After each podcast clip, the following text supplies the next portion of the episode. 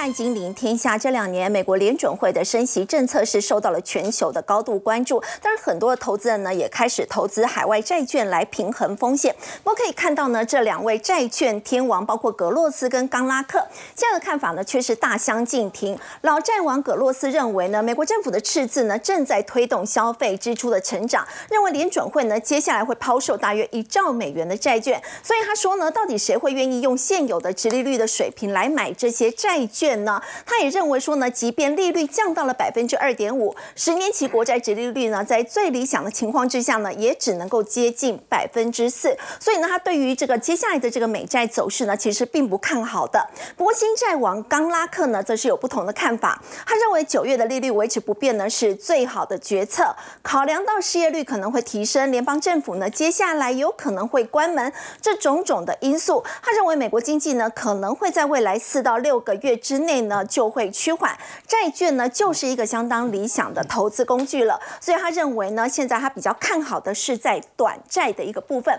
到底谁的投资策略是比较准呢？我们在今天节目现场为您邀请到正大金融系教授殷乃平，主持人好，大家好，资深分析师林有明，大家好，金周刊顾问林宏文，大家好。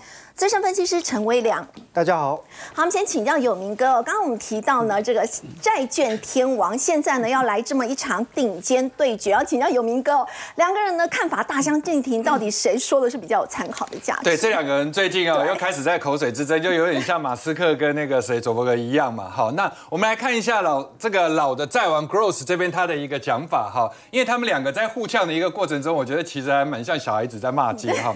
你看他说要成为一个债券天王。或女王，第一个你必须要有一个王国。那像我的这个 Pinko 呢，规模已经高达了两兆美元。对，好，那你呢？你刚拉克的公司呢？你天线公司才五百五。哎，各位，五百五十亿，说实在的也蛮大的，只是说跟两兆来讲，问题是你是多久时间集合到两兆？没办法跟 Pinko 比，对吗？你那个时间的关系哈，所以他说你这一家这个所谓的天线根本不能算是一个 Kingdom，你只是东欧的一个小国家，这个拉脱维亚跟爱沙尼亚，这话真的很酸哈。那他的投资布局百分之四十用在 MLP，就是业主有限的一个合伙公司，这个是什么意思呢？就是它是一个比较特殊的公司结构，然后收入百分之九十来自于能源跟房地产相关。所以由他这样的一个投资，你就可以感觉出来，他就是老一辈的人。对，他是属于美国经济的旧派系的啊。那新债王刚 Luck 这边他就提到，他说：“嗯啊，他是谁？我不认识。” 哎，对我更不在乎这个人。这个已经退出产业十年的人，还试着去驱除他的一个所谓的啊恐惧。那这很奇怪，为什么他会这么讲呢？我先跟各位讲他的背景，他是常春藤耶鲁毕业的，对，所以他是非常非常的精英主义。他认为他现在在华尔街是代表新一代华尔街的一个想法，所以他的一个布局是商业抵押贷款支持债券，也就是说，我今天买的是所谓的次级或者是衍生级的一个债券，浮动利率这个贷款跟长债，所以它是等于已经在这个 duration，就所谓我们在做资产配置里面，它是把各个不同的一个债券做一个组合，对，但它这个组合。都是属于两千年以后的新经济的东西。嗯，那各位可以看得出来，这个就跟华人巴菲特不买科技股是一样的道理。好，就是属于房地产跟能源。然后呢，二零一一年啊，港纳被这个美国啊。巴伦周刊，这是一个非常著名的一个周刊，称为所谓的新债券之王，所以它才是金融圈的新势力。对，所以等于是说，现在它代表的应该是最新最新的一个看法。那你说 Gross 的呃这样的一个看法重不重要？还是重要？自然它有它的一个幸福者哈。那我们来看看这个新旧债王啊，天王经济这个论点之争。第一个，首先我们来看，每天早上我们大概都会拿到这一张表。那这张表的话，就是前一个晚上，包含像一个月、两个月、三个月、六个月、短天期的、中天期的、长天期的，它的这个美债值利率。嗯，那通常我们很简单的一个做法，就是你看到，如果像以昨天的情况来讲，美债值利率只要一升。好，那基本上债券价格隔天就会跌，跌，对，就隔天开盘就会跌，那我们的 ETF 也就会跟着跌。那现在他们两个人的一个争执，主要就是落在于所谓的短天期跟中长天期这边的一个看法差异。那怎么说呢？如果以 Gross 来讲，他现在认为应该减少持有美国公债跟公司债。好，刚刚这个肥友特别提到，他说主要的原因是什么？粘性通膨跟不断扩大的赤字让。债市在这三年以来的整个创纪录都会亏损，也就是说，你们去年十月看到的美国债券落底的这件事情，那个只是短时间的昙花一现。那现在的债券还会再继续亏。所以不要去做摸底的动作。当美国如果再继续抛的话，债券价格是不是要跌？然后美国的殖利率是不是要反弹？听起来好像蛮有道理。对，听起来很像很有道理嘛。如果以传统的经济来讲，供需理论，你抛债券价钱就要跌，殖利率就要上涨。所以哪一个笨蛋会在这个时间点去买一个还会未来还会再跌的东西？他的理论是这样：从历史上看，十年期的公债殖利率要比联邦基金利率要高出一点三五个百分点。好，这是什么意思呢？意思很简单，就是说我们基本上每一年都有通膨，所以我们现在的债券的值利率应该要把。通膨反映进去，而且越长这个数字就要累加上去。那现在我们不是有一个联邦利率吗？对对，然后我们不是有一个十年期公债殖利率，这两个之间至少要差到一点三五。对，也就是所谓的通膨的概念嘛。是。那如果未来即便利率降到从五降到了二点五，那你是不是还要再加这个一点三五上去？是。所以最起码的话，是不是也接近快四？也是将近四趴。也快将近四趴。那如果你把通膨用两趴来算的话，那是不是二点五加二就变成四点五？对。意思就是说，殖利率再怎么下降，四点五就要停。那就是等于说，债券再怎么涨，涨到四点五的那个殖利率，它也不能再涨了。哦。所以意思就是，公债的反弹，你们认为是低点，那顶多就是小反弹而已。哦。这就是他的一个中长期。所以他建议大家不要在这个时间点去买美国公债。对，因为他活得够久。它的这个 pinko 也支撑的够久，所以他看的一个东西是非常长。嗯，那你用那么长的东西来告诉这个市场的时候，市场有些人会听不懂，因为他不知道你的时间上的一个差异。对，好，那刚刚比较是市场性的人，刚刚跟他比较市场性的人，他就认为短天期其实你们可以做。因为长天期虽然我看不好没关系，但是短期有波动嘛，对不对？他说短期为什么会波动呢？因为费的所使用的数据其实不可靠，因为现在这个时间点有一些突发性的因素，并不是很长的哦。比如说学贷要恢复还款了，对，所以市场会缺钱，那缺钱是不是就少消费？是。好，那在汽车工人罢工，那物价是不是就要上涨？对，但是消费也会掉下来。好，通膨的因素。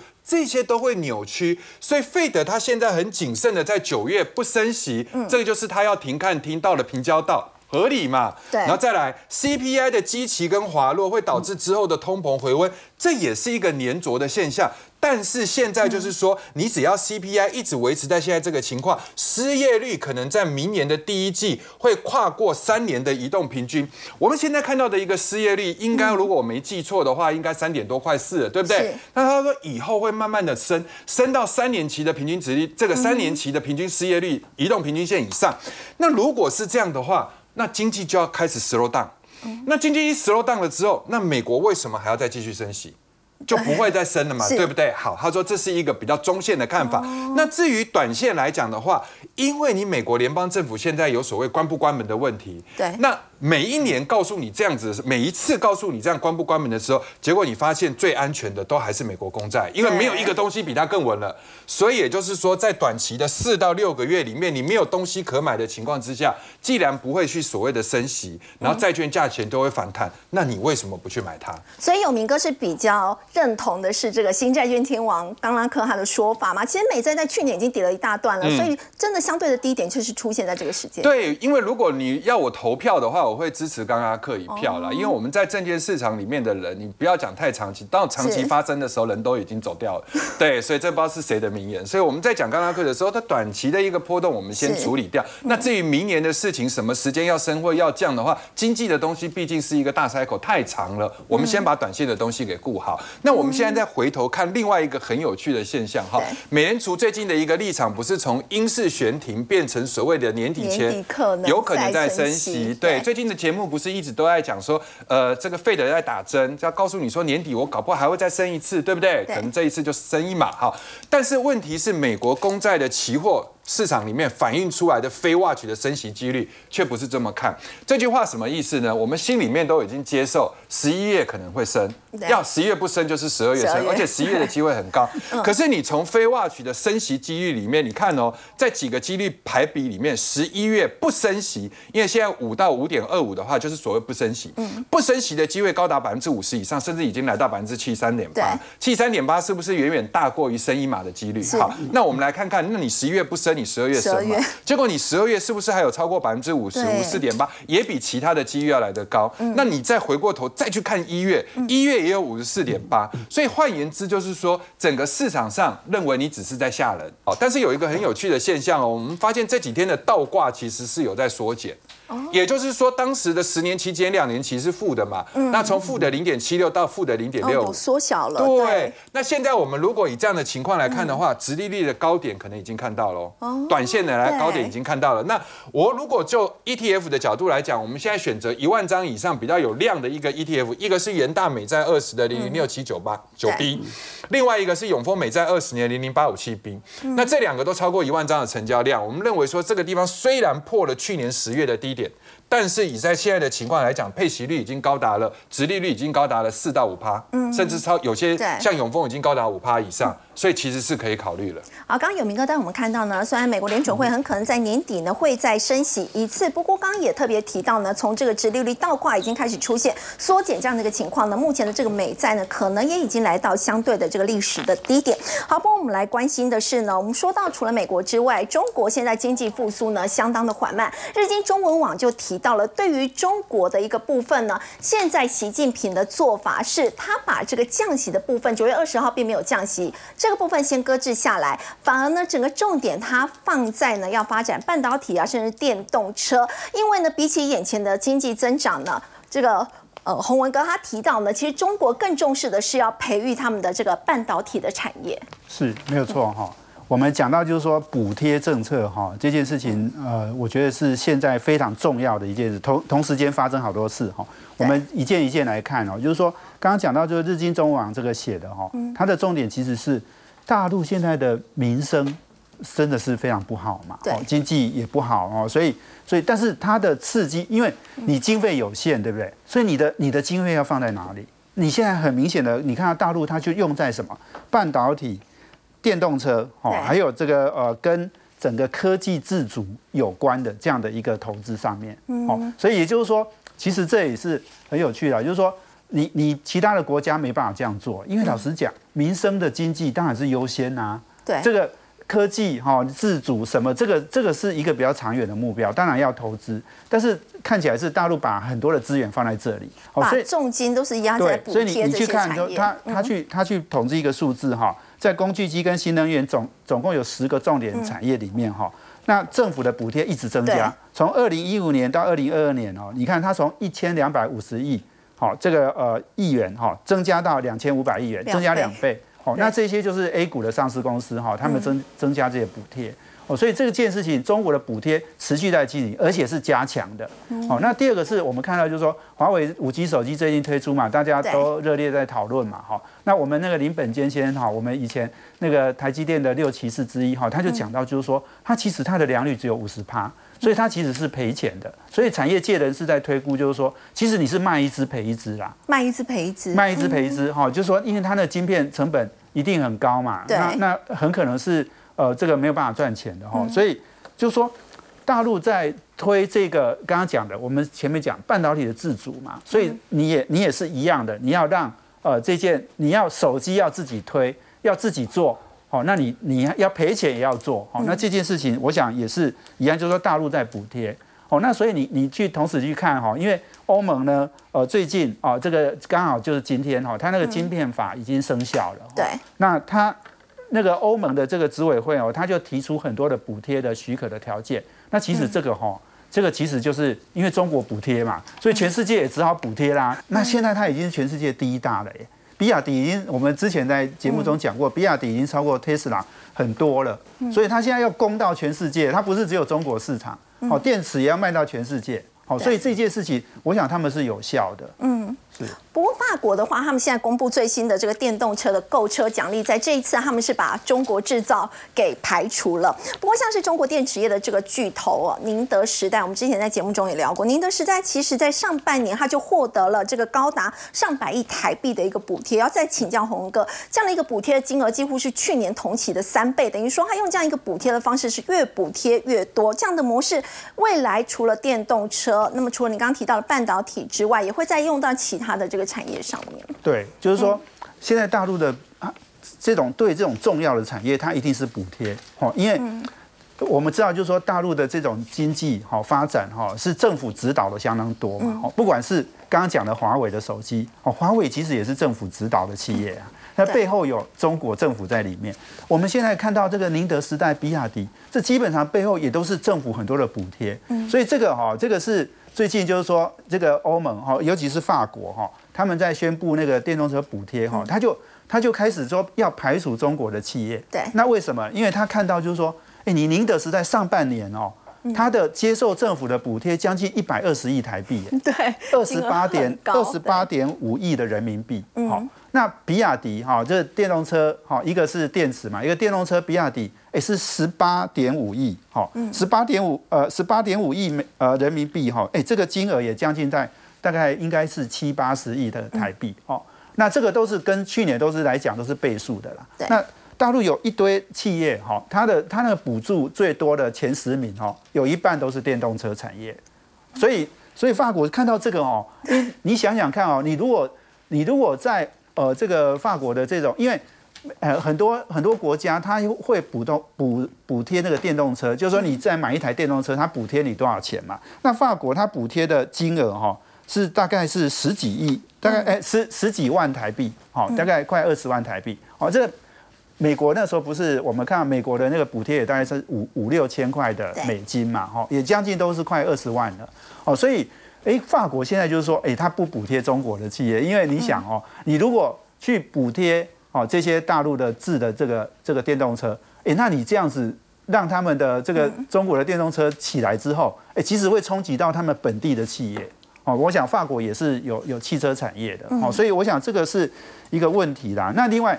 我们我们看刚刚讲，就是说政府的补贴哈，你看小米，小米在做电动车嘛，大家知道小米原来是做手机，好，那小米去做电动车，那这件当这件事情当然也是政府有补贴的，好，那小米当然，但我我觉得呃小米就要决定做电动车这件事情，除了政府补贴之外，当然还有一个很重要因素就是说，呃，过去手机是一个平台。未来电动车是一个平台，它是一个载具，可以把很多科技放进去的。所以你不能在一个重要的平台哈失去你的舞台啦。哦，所以我想小米是一定要做这件事的。是。哦，那那那个呃，最近事实上那个什么未来汽车，哎，很有趣哦。小米是从手机做到汽车嘛？那未来汽车呢是从汽车做到手机啊？那那当然每每一家公司的做法不一样。那未来汽车它的想法是说哈，它。因为那个手机现在已经成熟了，所以它不是真的要去跟哦这些大品牌去竞争。那他想要做一只手机哈，是能够配合他的电动车，哦，也许当做你的你的开关、你的钥匙，好，或者是你有更好的，因为电动车以后它在行进的过程，它事实上它是要用到很多哦这种通讯啊、联网啊、哈等等这样的功能。你有一只手机搭配的电动车哈，诶，这个其实可以让它的诶汽车可能也有更好的。哦，这个能够提供给客户一些比较附加的这种享受啦。嗯，哦，所以，我我想就是说，但是这个整个的过程里面，你都可以看到，就是说，补贴哦是在后面是非常起的一个非常大的作用。那中国一直补贴哈，那全世界只好跟着补贴，全世界也跟进补贴。对，全世界你看，所有所有你说欧欧盟、美国、日本，大家都在补贴啊，那就补贴到后来呢，啊，这个问题就大了，就是所有的产品哈，越补贴哈，老实讲。补贴了之后，然后你要本地生产、本地制造，成本都会增加的。所以我觉得通膨哈，可能也是很难会反映在终端售价上。会的，你你刚刚讲华为那个赔钱卖，我相信他也想办法要把它赚回来啦。他他如果今天价格也不便宜呀，价格不便宜，然后他也要想办法以后在应用里面啊，也要把它赚回来。没有没有人赔钱的生意不可能一直做的，是这这个这个是一定的哈。所以我相信。我们的通膨哦，我是不知道何时才能够解决。好，刚刚洪文哥带我们看到呢，虽然这个中国大陆现在面临到经济困境，不过政府呢还是请全力呢在用补贴这样的一个方式在发展重点的一个产业。当然，中国的经济不好呢，现在也影响到了南韩的一个经济。我们要请教威廉，现在 OECD 最新的报告，今年南韩的经济成长率呢，恐怕是二十五。五年以来是第一次输给了日本，而且我们看到呢，其实韩国媒体他们自己也讲，他们的经济正在经历一个阵痛期，就是在过去二十年，其实他们在经济的发展上真的对中国大陆是太过依赖了，现在是需要做一些调整修正嘛？好，我想呢，南韩的经济表现低迷哦，跟它的国家战略还有产业的发展有关。对，那首先哦，其实最最近哦，观察南韩总统哦，这个尹锡悦哦，他呃，在这个联合国大会在对邻国的称呼上面呢，哎，细心人发现哦，这个称呼的顺序改变跟以前不一样。以前呢是讲做韩中日哦，然后呢。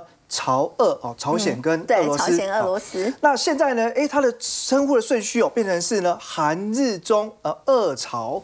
好，那这个代表说哈，以前呢跟中国比较靠拢一点，好像是现在把中国排到第三个去了。哎，对，就是要离远一点，保持一点关系。因为我们知道，其实你看日本的发展好像渐入佳境，对，主要就是呢。在整个亚太区成为美国很重要的合作伙伴。嗯，那可是呢，呃，中国呢以前跟韩国哈比较紧密合作，但是现在有了抵制之后，有点哦，这个中国失火之后，哎，韩国也被烧到这个哦，这个这个也被波及到了哦。所以说这个目前来讲的话，他体会到应该要靠近民主阵营的国家，跟他们多做合作哦。其实对于经济的发展、国力的增长会比较有注意。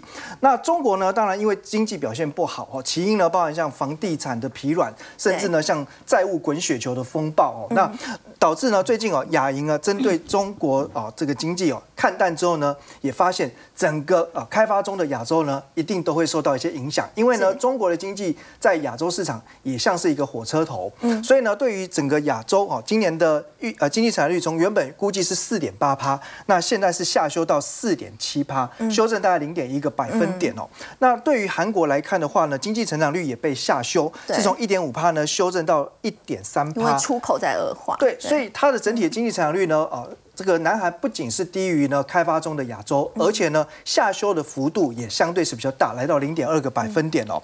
那根据 OECD 对南韩今年的经济成长率的预估值，就刚刚斐玉讲了，一点五趴。然后呢，对日本的预估呢是一点八趴。那如果真的实现这样的数据的话呢，那代表是从一九九八年哦亚洲金融风暴，韩国卧薪尝胆偿还负债呢，呃重新崛起之后，这是二十五年来第一次输给日本。对哦，所以这个对于韩国其实心里面上应该是一个很难接受，也是一种很沉痛的打击。是那那当然呢，因为经济发展不好，这个就会有骨牌效应。嗯，包含呢，因为企业的获利大幅度缩水减少之后，那冬天还没有走完，春天还没有到，可是呢，已经有一些企业呢可能撑不到春天了。所以呢，今年前八个月份呢，韩国的企业申请破产的案件呢，来到一千零三十四例。那去年同期呢？哦，其实没有这么多哦，所以比起来呢，这整个是增长了五十四趴，增加幅度非常的大，破产的加速。对，其实八个月的破产加速已经比去年的一整年十二个月的加速还要多了。嗯，那当然呢，企业如果获利不好，上缴给政府的税收也会变少嘛。对，包含有很多的大财团，其实呢，获利跟去年相比都是大幅度的衰退。嗯，所以呢，呃，原本韩国今年哦编列的预算呢是四百点五。五兆韩元，但是呢，实际上的收入呢，只收到了三百四十一点四兆韩元，所以这中间产生一个高达五十九兆韩元的缺口。是，那所以因为这样子呢，当然现在去编列明年的预算的时候呢，就有勒紧裤带的准备了。哦，所以明年的政府支出的预算呢，只有比今年小小的提高二点八 percent。哦，所以看起来呢，呃，韩国的经济低迷可能会持续一段时间。现在韩国在国内经济不好，他们也试着想要走出去哦，现在不敢太过依赖大陆，所以。所以是往东南亚了吗？好，那首先呢，我们刚才前面讲，韩国经济低迷，还有个关键原因就是呢，哦，它的产业发展，因为它的经济结构呢是以出口带动经济复苏、经济成长。那出口当中呢，很大宗的比例来自于半导体，因为韩国有最强的记忆体，像三星哦，像这个 LKD。好，那这个部分来看的话，因为今年当然景气是很低迷的，是。那可是呢，什么时候能够看到呃整个记忆体呢，在减产之后确认复苏？哦，可能还要观察年底之前有没有机会。那这个时间点呢，法国的兴业银行就提出了报告，哈，认为说，如果半导体尤其是记忆体持续的不景气，哦，那没办法让需求提升上的话，那对于韩国的三星跟 SK 海力士打击当会当然会很大，因为这这两家公司今年都是亏钱的哦，所以这个整体的韩国经济就会面临到毁灭性的状况哦。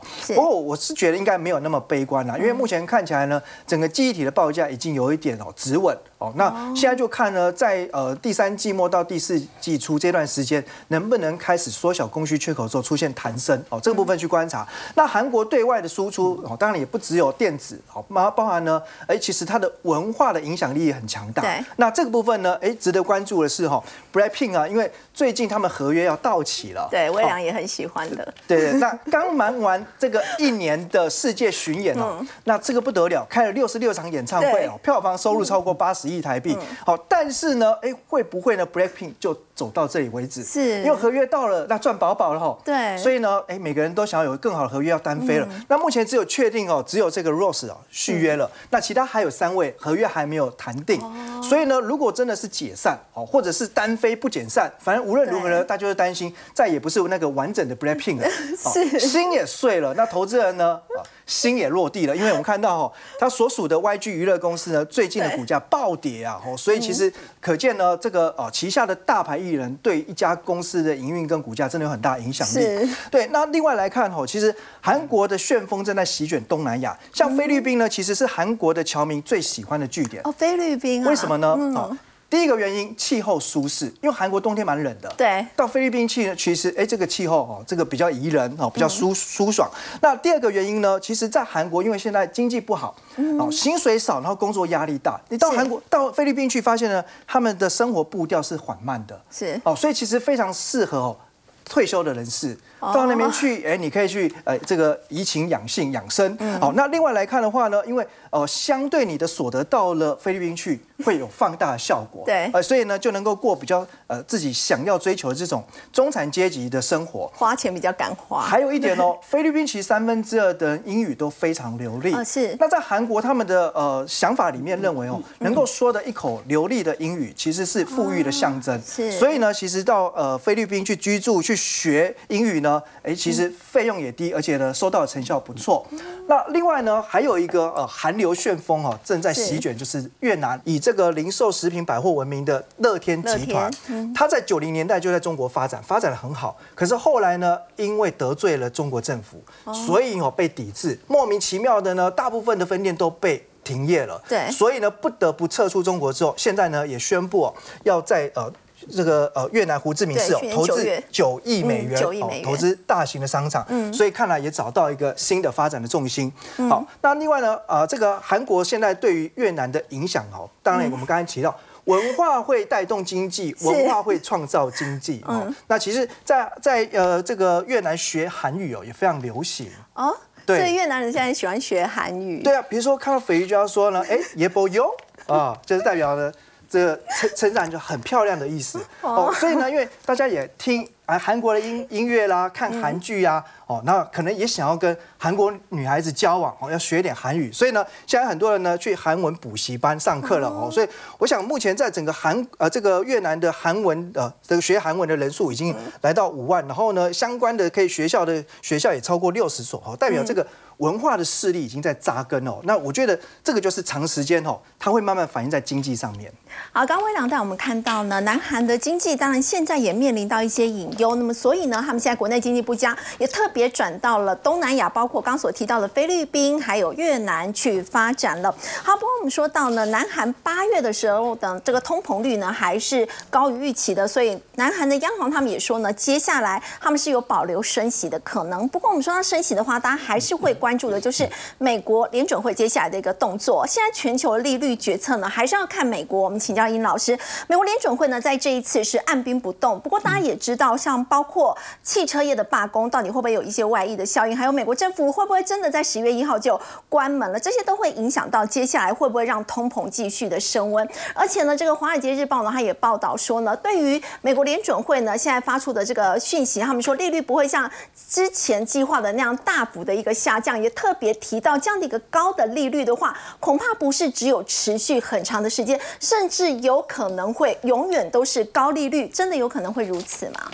我想目前的状况正在朝这个方向走吧。嗯，因为年总会这个九月份宣布不升不升息嘛。嗯。可是记者访问这个鲍威尔的时候啊，他讲了几句话，他说：“我们希望有更明显的证明啊。”联准会的政策达到了效果，那么联总会正在朝这个目标前进，同时在达到目的之前，联总会还要继续努力。嗯，这个继续努力这句话一说出来，就好像是要准备是就还要感觉好像要再升息了。嗯，那当然这个市场就会有一些反应了啊。嗯，当然这个呃，在这个 在这种情况之下啊，这个呃道琼这个他有个报道，他说。市场上大家都预期这个未来经济会软着陆，因为联总会的政策已经好像生效了嘛。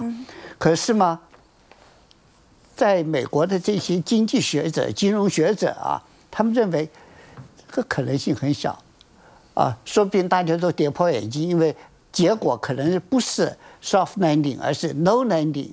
嗯，就是不不是硬着陆，也不是软着陆，没没办法着陆，就是不着陆了。呃，这个 soft landing 就是表示通膨会回到百分之二啊，然后嘛，利率会慢慢的下调，经济就会慢慢恢复正常了。可是嘛，这个 low landing 代表是什么呢？就是美国的经济可能还会往往前冲。嗯啊，这个后疫情它的经济成长还是显得很强劲。那通膨。就没有办法降下来，还有很多的这个这社会现象造成通膨维持的很高，所以联准会百分之二的目标却根本没办法达到。嗯，那在这种情况之下啊，我们看到这个 财政负债又在增加等等这这些啊，所以联准会高利率的环境啊，可能长期存在没有办法着陆，根本没办法着陆，所以就出现了这种。所谓是这种 no landing 的这种状况，经济太强劲，让通膨压不下了。对，那当然在这种情形下，也也有人就说了，呃，这个 soft landing 没有的话，万一变成 hard landing，就天下大乱了，那硬着陆整个都垮掉了。还有人就说可能是 bumping landing，就是跌跌爬爬的降，这个这个这个着陆着陆的时候可能会有很多的这种这个伤伤害也会出现，所以。这些状况啊，都会带来这一些很大的冲击啊。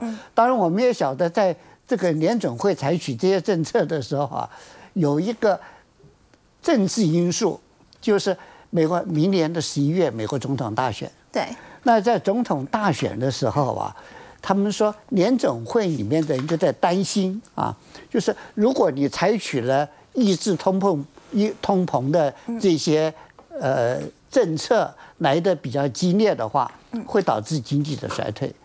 那出现的这个现象说，这个总统大选对执政党就非常的不利。嗯啊，所以在这种情况之下嘛，联总会它的政策不会踩到油门往前冲，而是会呢减速慢行啊，然后慢慢的停停看啊，避免被人家批评。呃，这个这个是从政治面来看呢。当然，还有一个我们必须要谈的啊，就是今年八月份，这个美国财政部宣布要发行一兆的这个债券，财政债券出来了。那这个一兆的债券发行出来的话，对美国的这个债券市场产生冲击就很大，利率这个殖利率会上升，这个整个利率也会上升啊。那呃，同时这个美国政府对这个最近啊。他们在这个呃呃国会里面又吵成一团，嗯。啊，有一个就是我们讲的国防支出，他们要增加，然后嘛里面吵成一团，所以十月一号关门的风险越来越高。对，所以有个 Peterson Foundation 啊，他提出来，他说美国的国防支出啊，如果你看统计的话，它比世界上前十个国家加起来的国防支出都来得多，说这个已经超过了大家想象。应该要减肥了，不应该再这么多这么做。可是他这个预算推出来的话，这个国会里面吵成一团，大家担心会关门啊。那不管关不关门了，在过去的经验就是最后还是会妥协。这个后头还是台台面上会还是会有讨价还价，就是关门了以后他还要开门嘛。对，所以所以这个会妥协。那这个整个这个妥协对美国的这个。我们讲的债券市场利率啊，嗯，又会产生另外一波的这个影响。这个中间就牵涉到就是就是什么呢？我们看到大概呃市场上啊，主力的国际国际上的主主要的投资标的，就是十年美国十年期的国国债。嗯啊，那十年期的国债，如果你发行太多的话，它的价格会下跌，殖利率就拉高，然后它整个这个就会出现问题。林老师觉得这个利率大概会来到多少？如果说接下来还是在升息，会继续升息吗？大家预期这个至少还会再升大概一次到两次了，嗯，也就是说一码到两码，嗯，大概会升起到至少到百分之六。嗯，那百分之六，大家会现在会觉得很高了啊。对，呃，有些学者就说，我们过去在这个这个一九八七零年代、八零年代，我们的利率都高到百分之十几，现在七百分之六算什么？所以说，大家应该慢慢的要能够接受，也就是我们刚刚讲的，就是 no landing 了，就是不要就就就就是不要着陆了，我们就维持在高点了。嗯，那整个这个。目前的美国经济现象的这种很多的这种条状况的发展啊，可能让他联准会想降，可能也降不下来。哦，所以，呃，就算没有持续性的升息的话，但是要降息，恐怕就是没有那么快了。嗯。可能要拖一段时间，拖一段时间而且这个很多的经济问题可能也不是这么容易就能够解决得掉的。我们先休息一下，稍后来看到呢，这个体感游乐设备商智威，它携手友达在基隆打造了最大的全台的最大的这个裸视三 D 荧幕。那么其实呢，这家公司呢，在过去曾经七年没有赚钱，到底是如何翻身的？先休息一下，稍后了解。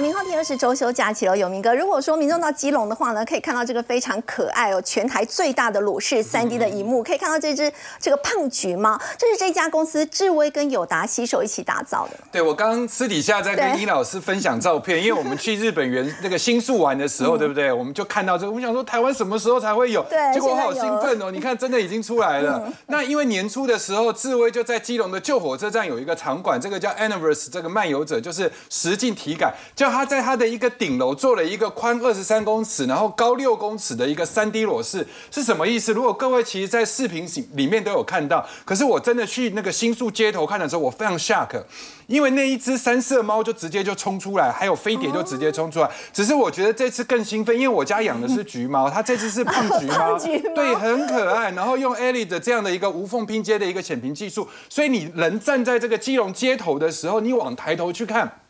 你可以发现，那个几乎是整个哦，就是非常非常的拟真，在楼顶吃饭、翻滚、耍萌这样的一个状况。那因为那个是一个交通路口，只是大家在想说，为什么会在基隆？因为整个房子比较便宜，整个房租比较便宜，所以他先用这个来当体验馆。好，那各位可以去看，这是友达做的一个 A 里的技术哈，因为他在台湾做了一个大概宽六公尺、高四公尺的一个 LED 弧形拼接的一个动感飞行船。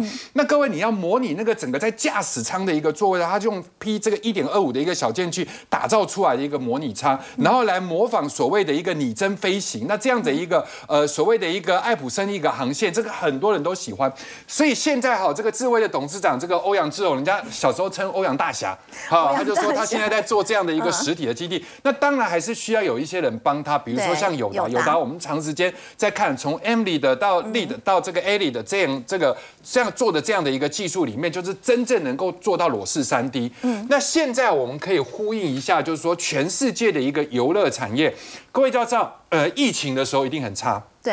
大家都不会出来。好，那之后慢慢复苏的时候，有一波报复性的一个消费，但是因为升息的关系又荡下来。但是迪士尼认为未来在少子化的趋势里面，大家一定很精致的去玩东西，所以就变成说主题乐园啊、度假村啊、游轮啊，对，所以就原本的支出，迪士尼支出原本的两倍，相当于六百亿的一个规模。那智威这个地方也非常看好，所以他做了很多，包含像纽西兰那自建的一个飞行剧院。他说：“我不是只做你这个模型舱。”啊，我不是只做你这个三 D 裸视，我整个剧院我都把它做起来。那二零二四年、二零二三应该算是它比较消停的一年，二零二四会起来，二零二五年的上半年的时候，整个就会开始营运，可以贡献营收大概两千到三千万左右。所以我们可以看得出来，整个公司的一个起伏跌宕啊，就是两千零一年的时候是高峰出货的高峰，然后呢后来又消停，所以今年的四呃前面的半年的时候它还是亏损，但是它的出货旺季从明年开始一直到二零二五年是高峰，所以可以留意。哦，所以不过这家公司在过去的确是比较没有赚钱，曾经有七年的时间没赚钱。不过后来因为一个转念，就发展了飞行剧院，甚至还可以打败迪士尼。对我，我觉得它是全世界唯二，甚至它比迪士尼还要厉害，因为它现在是在市占率百分之九十了，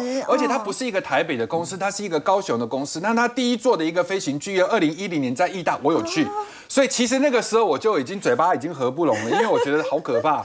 对那种四 D 的一个状况，我头都快晕了哈。那现在如果你去美国加州啊、英国的温莎跟丹麦的比隆，你都可以发现它这个飞行的剧院非常厉害。那他自己也在说，说他是一个隐形冠军，但是他后面有更多的隐形冠军，因为包含你椅子也要找一个很厉害的人做，或者是焊接。那像这些台湾都没有挂牌的，可是都默默的帮着他。那这个人其实从小最大的，因为他们是乡下小孩嘛，所以抓青蛙抓鱼。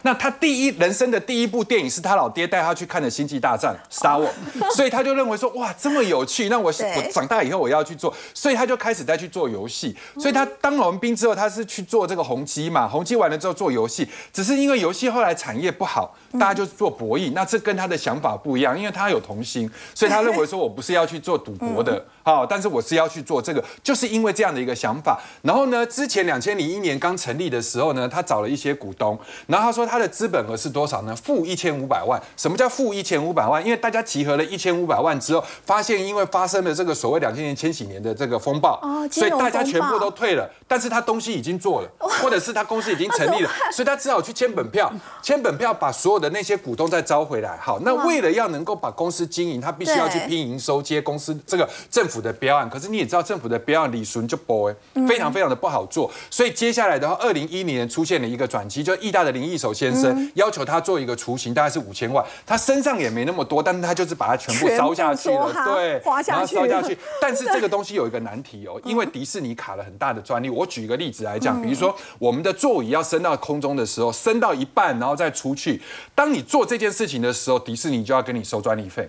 但他现在的一个做法哈，就是说没关系，我。到一半的这个部分，我不是用升的，我是走楼梯，然后之后我坐进去了之后再来审，那这样就可以有一些漏洞可以钻，所以他是用这样的一个方式去规避迪士尼的一个封锁。那现在的话，就是他跟迪士尼两个人在 PK，但是他的市占率非常高。那各位要知道，他现在做一台的话，美金是七百到一千五百万，嗯，各位是美金哦，不是台币，所以以后很多很多的东西，其实百分之百都在台湾做，只有五趴是法国来做。所以未来他比如说南最南可以到飞越澳洲，最北可以飞越冰岛。所以我觉得他未来非常非常的有机会。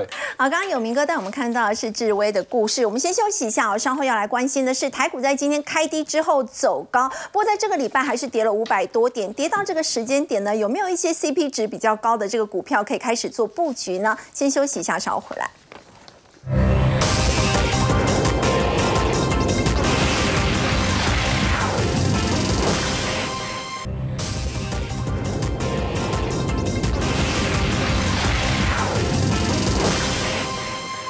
今天呢是开低走高，不过微良这个礼拜还是跌了五百七十几点，在这样的情况之下，已经跌这么多，有没有一些这个股票呢，已经可以开始逢低买进了？好，下跌的时候呢，当然心情会怕会慌哈。不过呢，我们要提醒大家，大概呢在去年底今年初的时候，大盘也是跌破半年线，对。但是呢，三个月过后，呃，也就是说你在跌破半年线之后去捞底布局，三个月过后，所有上市会公司涨幅呢超过三成的公司有两百四十五家。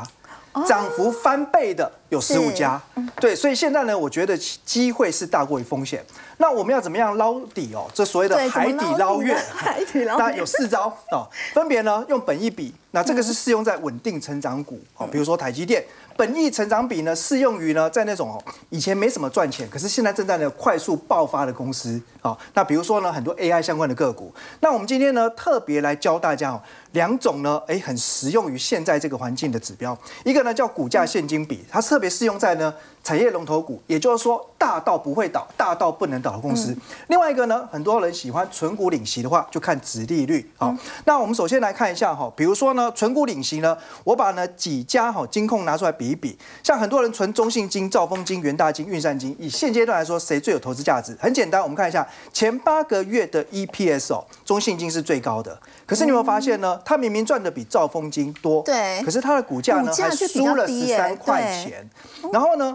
按照今年已配发的股息除以目前的股价来算，它的值率也是最高，四趴以上。那值得留意是，那如果我们现在放眼明年的配息呢？嗯，那既然今年赚得多的公司，明年配息的底气是不是更强？嗯，所以明年它的值利率呢，可能持续超越这些公司。所以我觉得中信金的目前。CP 值在金控里面是最高的。嗯，再来呢，哎，货柜股现在谁要谈它，对不对？好，不过呢，哎，马士基全世界第二大货柜航运，认为明年景气会开始复苏哦。然后大家想想看喽，二零二二年业绩见到高峰，可是股价是领先一年，在二零二一年见高峰。对，也就是说现在市场哦，其实都反应的很早。所以如果明年看好，现在就要布局了吗？呃，我觉得哈，先不要讲布局啊，套牢人先不要杀低，起码是这样子哦。那我觉得哈，这三家公司里面呢，长隆它是最委屈的。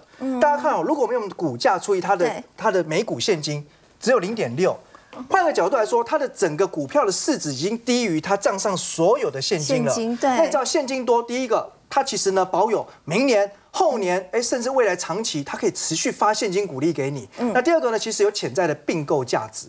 当然呢，呃，其他的国际航运公司不一定真的会出手，可是呢，代表它真的很被很被低估。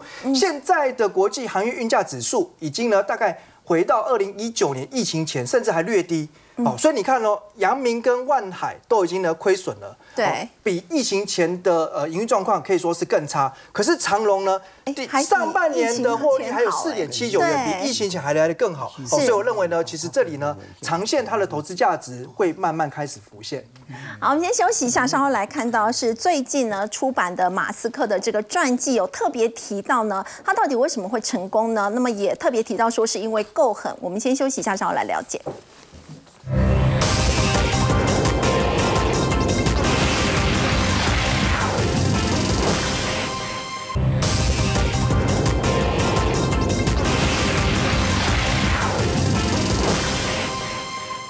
今年以来，股价涨了百分之一百三十六。那么，执行长马斯克呢，又重回全球首富的宝座。不过，请教洪哥，在最近有一本他的传记，特别就提到，在过去很多人以为他是含着金汤匙出生，但其实他的童年过得不快乐，而且也提到说他的成功是因为够狠。这怎么说呢？嗯，我想哦，北瑜你讲的很客气的哈，够狠哈。但事实上，这个这个委呃，就是马斯克委托的这个作家哈，帮他写的时候，他写说他是个混蛋。好，我我我想哦，就是我我先讲哈，我们作为一个媒体记者哈，我们能够如果有人授权给我们写他的这个人哈，那你还可以骂他混蛋哦？我觉得这个真的是，所以马斯克他有这个雅量。对，我我觉得这个真的是对媒体记者来讲，真的是一个很大的一个空间呐哈，那没有什么限制，就是让让你写哈。嗯。那你来讲，就是说他他为什么说他混蛋哈？那个我我觉得他是因为他把他的这个这个过去哈，马斯克的呃旗下现在的公司哈，比那个贾博士当年的管的公司还要多，非常多哦哦，他不止马那个呃电动车嘛哈，他还有那个飞上太空的 Space X 哈，然后他还有 AI 哦，还有什么生计等等。那我他他讲到说他为什么为什么是混蛋哈？因为他他说他这个人其实是够狠。